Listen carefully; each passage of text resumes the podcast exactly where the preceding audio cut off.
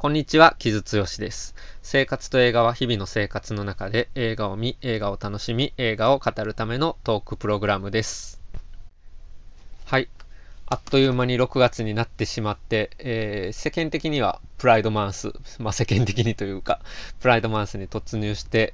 えー、上半期ももうすぐ終わってしまうんだろうなという感じなんですけれども、まあ、6月もね、いろいろいい映画があって、えー、ここでもいろいろ紹介したいなと思っているのですが、僕ちょっとこの時点でウーマントーキングまだ見れてないので、えー、上映が始まったら見に行こうかなと思っていたりします。で、えっ、ー、と、そういった中で、えっ、と、そのウーマントーキングと、あと先週紹介した苦い涙と、えー、同日の6月2日から全国順次公開が始まっているロデオというフランス映画を今日は紹介したいなと思っております。はい。これ、ロデオ、えー、ローラ・キボロンという監督の長編デビュー作、2022年の作品です。で、ローラという名前からも察せられる通り、女性監督でですね、まあ、監督をね、まあ、ジェンダーで男性だ、女性だってわざわざ言うのも、もうそろそろ時代的にも、えー、必要なくなってきつつあるのかなと思う一方で、まあ、まだまだ、えー、女性監督が少なかったりする中で、えーと、新世代の女性の監督がどんどん出てきているので、あしかも良い作家が、えー、出てきて、ここでは、え女性の、え新世代の映画監督として紹介できればなというふうに思っています。で、えっ、ー、と、なんせ1989年生まれですからね、本当にバリバリ新世代ですよね。で、えっ、ー、と、このロデオという作品ですけれども、2022年のカンヌ国際映画祭の、えー、ある視点部門で非常に高く評価された、えー、作品でですね、えっ、と、賞も取ってるんですが、クードクール・ジュリーという、えー、賞を取っておりまして、審査員の心を射抜いたという賞で、多分だから、このロデオにどうしてもあげたくて、えっ、ー、と、グランプリは別の作品に行ってるんですけど、あげたくて多分作られた賞なのかなっていう感じですよね。もしかしたら慣習的にあるのかもしれないですけど、ちょっとそこ、すいません、そこまで調べられてないんですが、まあ、それぐらいまあ特別な、えー、印象を審査員に与えた作品だということですね。で、えっと、その時の審査、えー、ある視点部門のね、ある視点部門の審査委員長が、えー、バレリア・ゴリノだったりとか、あと、僕も大好きなデブラ・グラニックだったりとか、まあ、女性の監督や、えー、俳優たちの熱い支持を受けたっていうところも含めて、まあ、映画見たら、ロデオね、あの実際に見たらわかるんですけど、本当に、うん、そう、同性の支持をすごく熱く、えー、同性のアーティストの支持をすごく熱く集めるのが、まあわかるなっていう作品ですね。本当になんか新しい女性像っていうのが、こう、鮮烈に描かれている作品なんですよ。なので、えっ、ー、と、そういったところでも結構特別な、えー、デビュー作という感じがしますね。で、えっ、と、どういった話かというとですね、まあ、あの、フランスのある地方都市という感じなんですかね、のところで、えっ、と、バイクにもう夢中になっている、え主人公、ジュリアという女性がいるんですけれども、まあ、すごく気性の激しいというか、荒っぽい性格の人物なんですけど、えー、ある時彼女が、えっ、ー、と、バイクを、えー、盗んでですね、まあ、多分手口から見るに、まあ、割と、えー、バイクを盗んでいるのが慣れているのかなっていう感じなんですけれども、えー、盗んで、え、そのバイクを走らせているところに、ある時に、えその、えっとね、クロス、クロスビトゥームというらしいんですけれども、えっと、ヘルメットをせずに、まあ、アクロバット走行をするバイクでね、えー、一段と出会って、まあ、そのコミュニティに入っていくっていう話ですね。で、そのコミュニティがまあバイク集団なので、もう本当に男性中心で、まあ男ばっかりなんですよ。で、女性は大体、まあその男連中の彼女たちっていう感じで、まあ、実際にバイクを乗っている女性がいない中で、えー、彼女が、えー、バイク乗りとしてそのコミュニティに入っていくっていう、まあ、話ですね。で、そのコミュニティ自体は、まあ、基本的にバイクっていうところがあるんですけど、さらにその中に彼女は入っていってですね、ジュリアは入っていってですね、えー、B モアというチーム、まあ、ちょっとうん、下手したらギャング集団という感じのグループに入っていって、で、そのグループは、えー、バイクを盗んで改造して転売するということで稼いで、金を稼いでいる、うん、グループなんですよ。で、そして、えっ、ー、と、ジュリ、えー、ジュリアがそのバイクを盗むという手口を、えー、持っていることを、まあ、グループから、えー、見込まれて、そして、まあ、彼女がバイクを盗んだりしていく中で、まあ、どういうふうなことが起きていくかという話ですね。うん。で、これ、まあ、まずそのバイクのコミュニティがフランスのね、あの、描かれ方がすごくいい、いいというか生々しいし、リアルなんですよ。あの、本当にそこにいる人たちをそのまま撮ったという感じの生々しさがあって、まあ、実際のバイカーたちが登場しているっていうのもあるし、まあ、主人公の、えー、ジュリアを演じる、えー、ジュリー・ルドリュという方も、えっ、ー、と、特別に訓練された俳優っていうわけではなくて、えっ、と、どっちかというとバイカーである、え彼女を、えインスタグラムで監督が発見したということなので、まあ、本当にバイカーたちのアイデンティティ性を重視して撮られた、ある種ドキュメンタルな部分も含めて撮られた作品なんですよ。だからすごくそのバイク、バイカーたちのコミュニティがリアルだし、生々しいし、そしてまあかっこいいですね。まあもちろんへ、ね、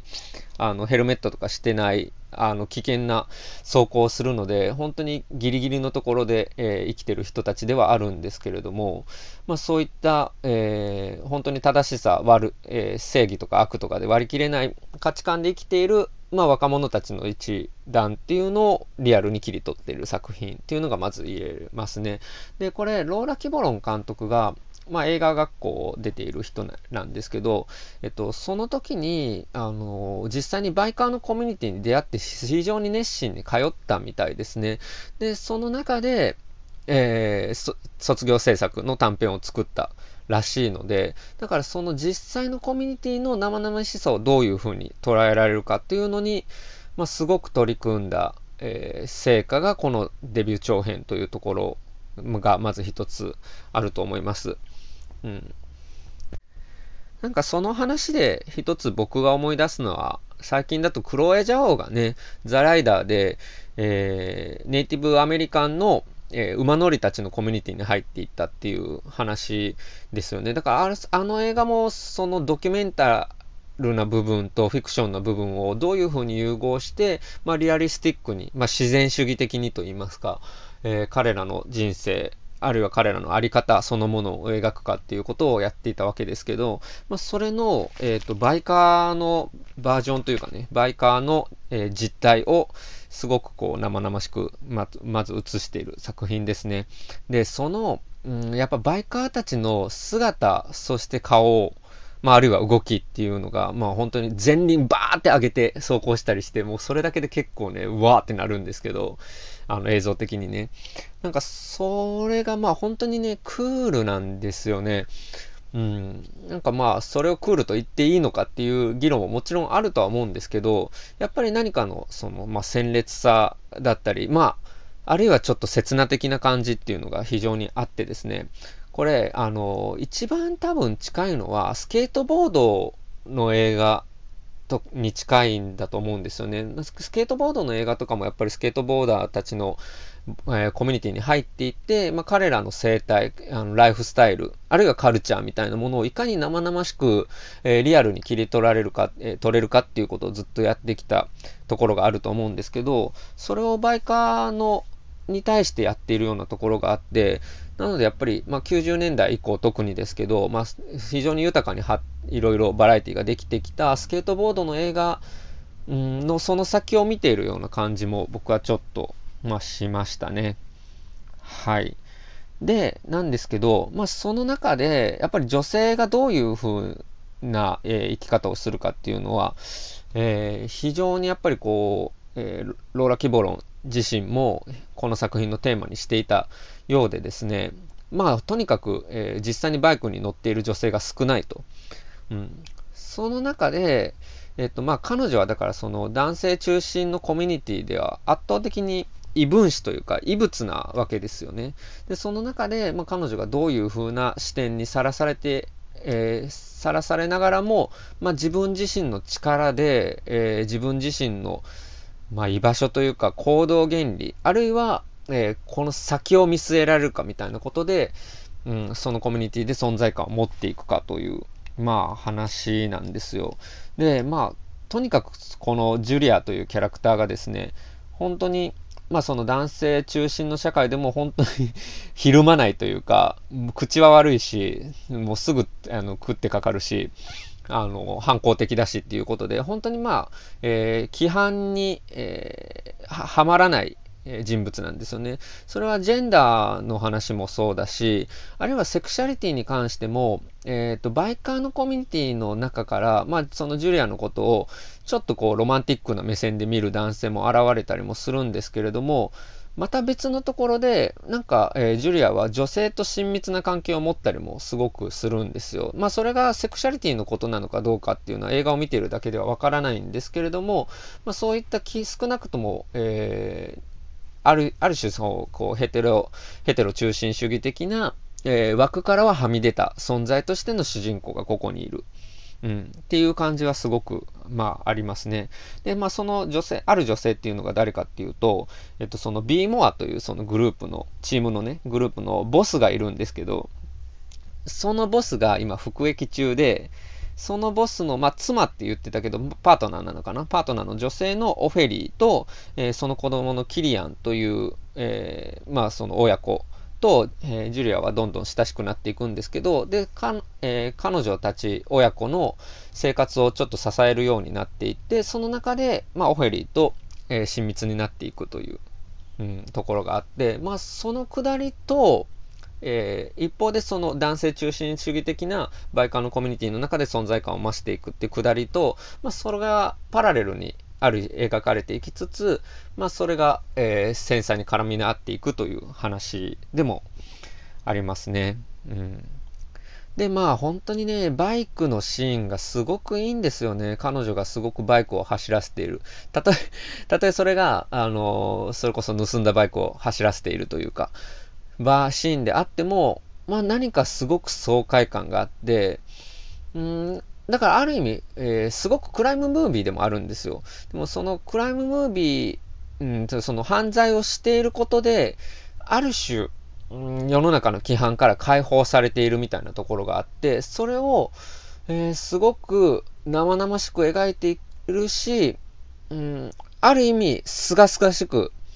えー、美しくもあとリリカルにも描かれているように僕は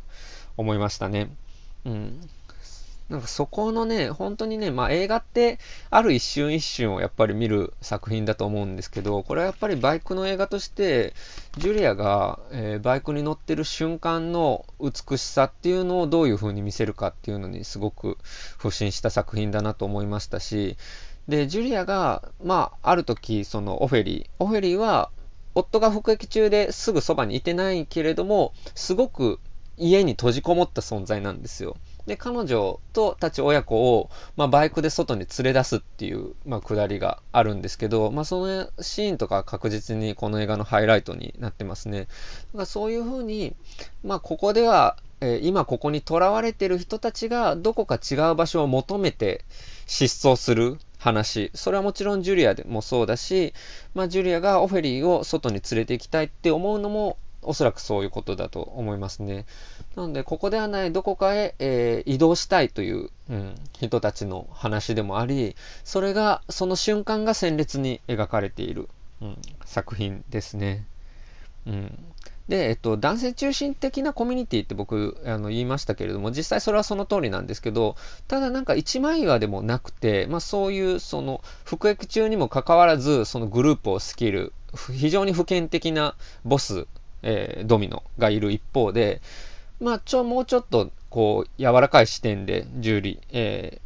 ー、ジュリアに接したりする男性もいたりとか、あるいは、えー、怪我したことをえー、怪我したところを助けられ、ジュリアに助けられてたんだけれども、その助けられたっていうこと自体が恥だと思っているので、バイカーとして、あるいはもしかしたら男性として、えー、恥る部分だと思っているので、逆にジュリアに反発してしまうっていうキャラクターがいたり、まあ、そのジュリアに対していろんな反応をする男性たちが現れるんですよ。だから本当に男性中心のコミュニティでも人によってそれぞれ出方は違うし、で、ジュリアはそういう様々な、えー、男性からの視点、いわゆるメールゲールズですね、男性からの視点にさらされる中で、よりどういうふうに主体的な自分の視点を獲得していくかという、まあ映画でもあるかなと思いますし、まあ、実際、えー、プレスにあったローラ・キボロンのインタビューを読んでいると、そのことはすごく考えたみたいですね。で、その中で、えっ、ー、と、ジュリアというキャラクターは確かに女性なんだけれども、えー、アイデンティティ、まあ、外から決められるアイデンティティに固定されず、うん、なんかそのある属性に規定されない生き方を切実に求めているキャラクターっていうことでですね、まあ、そこが、まあ、この映画とし、映画の非常に、まあ、現代的なところでもあるし、そしてまあ新しいところでもありますね。なんかそのアイデンティティの流動性っていうところを、うん、バイカーのコミュニティを舞台にすることで、うん、非常にビビッドに描き出している。そこがすごくまあある作品だなと思いましたね。うん、あともう一つ面白いのが、えー、ローラ・キボロンが言っているのが、えー、女のチンピラをずっと描きたかったと。ほんとそうなんですよね。これは本当クライムムービーでもあって、もうそのジュリアが、次あの盗みやろうぜっていう主体、あの、ボス、ボスから、あ、次あれ盗めっていうふうに、次あのバイク盗めっていうふうに、えー、命令されるんですけど、それとは別の、えー、犯罪計画、強盗計画っていうのを彼女自身が立てていくっていうのが、まあ、プロットの大きなポイントだったりするので、まあ、その、まあ、ある意味だから、ずっと男が主人公で描かれてきた、チンピラがのし上がっていくストーリーにも見えるんですよ。けれども、主人公は、まあ、周りからの目線で見ると女性であるということで、これはだから、えっ、ー、と、女性の映画としても新しいし、ある意味犯罪映画としても新しい、うん、感じはすごくしましたね。そしてそれが、なんかこう、うん、嘘っぽくないっていうかね、すごくこう、主人公の存在、ジュリアの存在によって、えー、自然にそこに挑んでいる感じ。えー、犯罪にですけどね、犯罪に挑んでいる感じっていうのがすごくあってですね、うん、これはやっぱり、まあ今、だからこそ出てくる映画だなっていうふうに思いましたし、で、この映画、あの、やっぱりチタンのジュリア・ディクルの以降の文脈ですごく語られてますけど、まさにそういう枠組みから外れる女性の物語をどういうふうに語るか。っていうことを、まあ、フランスの新世代がやっているっていうのは、ちょっと、ちょっとしたムーブメントだなっていうふうに僕は、ちょっとこの作品見て、えー、すごく思いましたね。うん。で、まあそういった、まあ大きな犯罪計画を、えー、主人公が立てていくわけですけれども、まあクライムムービーを、まあたくさん見てきた私たちからすると、まあその中、その後にどういうことが起こるかっていうのは少し予想できてしまうのですが、まあそこでどうなるかというところで、えー、非常にこう複雑な余韻を持ったラストシーンがあるので、まあそういったところ、ラストシーンというか、ラストシークエンスですね。ラストシーンの一個手前のところの、まあ、えー、ジュリアがどうなっていくかっていうところも、まあ、すごく複雑な余韻が、えー、持たれているので、まあそこら辺もぜひ、えー、注目してほしいなと思いますね。うん。はい。本当にこの前ね、お話ししたシャーロット・ウェルズのアフターサンにしてもそうですけど、もう本当に新しい世代の、えー、すごく鮮烈なデビュー作が今年も、ね、続いていていいなと思います。なので、えっと、やっぱりデビュー作でしか見せられないもので、デビュー作にしかできないものっていうのが、まあ、あると僕は思うんですけれども、ローラ・キボロンのロデオもまさにそういった作品かなというふうに思いますので、ぜひこの作品注目してほしいなと思います。はい。ということで、今週は、えー、6月2日から全国順次公開中のロデオでした。はい。えっとですね、えっと、じゃあ今週の傷の仕事をまた紹介させていただくと、えー、これちょっとま、あの、バタバタするので、6月1日に、えー、収録してるんですけれども、えっと、6月3日の田亀源五郎さんとの青山ブックセンター、えー、でのトークショー終わっているかと思います。無事終わっていると思います。はい。あの、どえー、来てくださった方、どうもありがとうございました。あの、またちょっと別の企画を田亀先生とはまた立てていて、まあ、今日、この配信、これが配信される今日か明日ぐらいには、えー、案内するかと思いますので、またそれも出たら告知させていただきます。どうぞよろしくお願いいたします。あとですね、えっと、6月1日、えー、 Pride Month、6月 Pride Month ですけど、6月1日から、えっと、 Pride Hub っていうのを、ね、ずっと日本のスポ、スポ、すいません、順番ぐちゃぐちゃなんで整理します。えっと、 Spotify の Pride Hub っていうのを、えっと、数年前から担当していて、えっと、キュレーションをやっていたんですけれども、やっていて、まあ、あの人にプレイリストをお願いしたらいいんじゃないかっていうことを、まあ、やったりしてたんですけども、えっと、去年、今年は、えっと、キュレーションはしていなくて、えっと、僕が持っているプレイリストをこう、えー、更新するということをやっているんですけれども、で6月1日にそのプレイリストを更新しました。えっ、と、今、プライドハブじゃなくなって、グローっていう、えー、ハブになっているんですけれども、えー、その中にあるレイズ・アワー・ボイスズというブタジさんがカバーになっているプレイリストを、え更新しまして、で、まあ、6月1日に更新したんですけど、えっと、それはね、えっと、性的マイノリティ LGBTQIA+, っていう表記なのかな ?Spotify は。LGBTQIA+, のアーティストたちの楽曲を、新しい楽曲を集めたプレイリストになっていまして、で、なんか、えー、いろいろ更新したんですけど、これから発表される楽曲とかも入れていって、随時更新しようかなと思ってますので、よければそちら聞いていただければ嬉しいなっていうふうに思います。はい。すいません、なんか、後半の告知ちゃんと準備しなくてぐちゃぐちゃな説明になっちゃいましたが、まあ、要は、えー、Spotify プライドの新しいプレイリスト更新してますので、どうぞよろしくお願いします。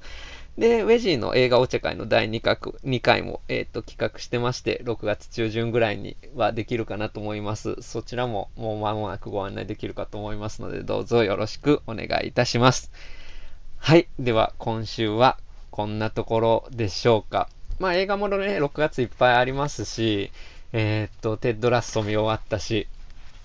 えー、マーベラス・ミセス・メイゼル見終わったし、サクセッションの余韻をまだ引きずっているところでもありますので、まあそういった話もね、機会あればできればなというふうに思っております。はい。ではでは、こんなところでしょうか。また来週よろしくお願いします。お送りしたのは木津剛でした。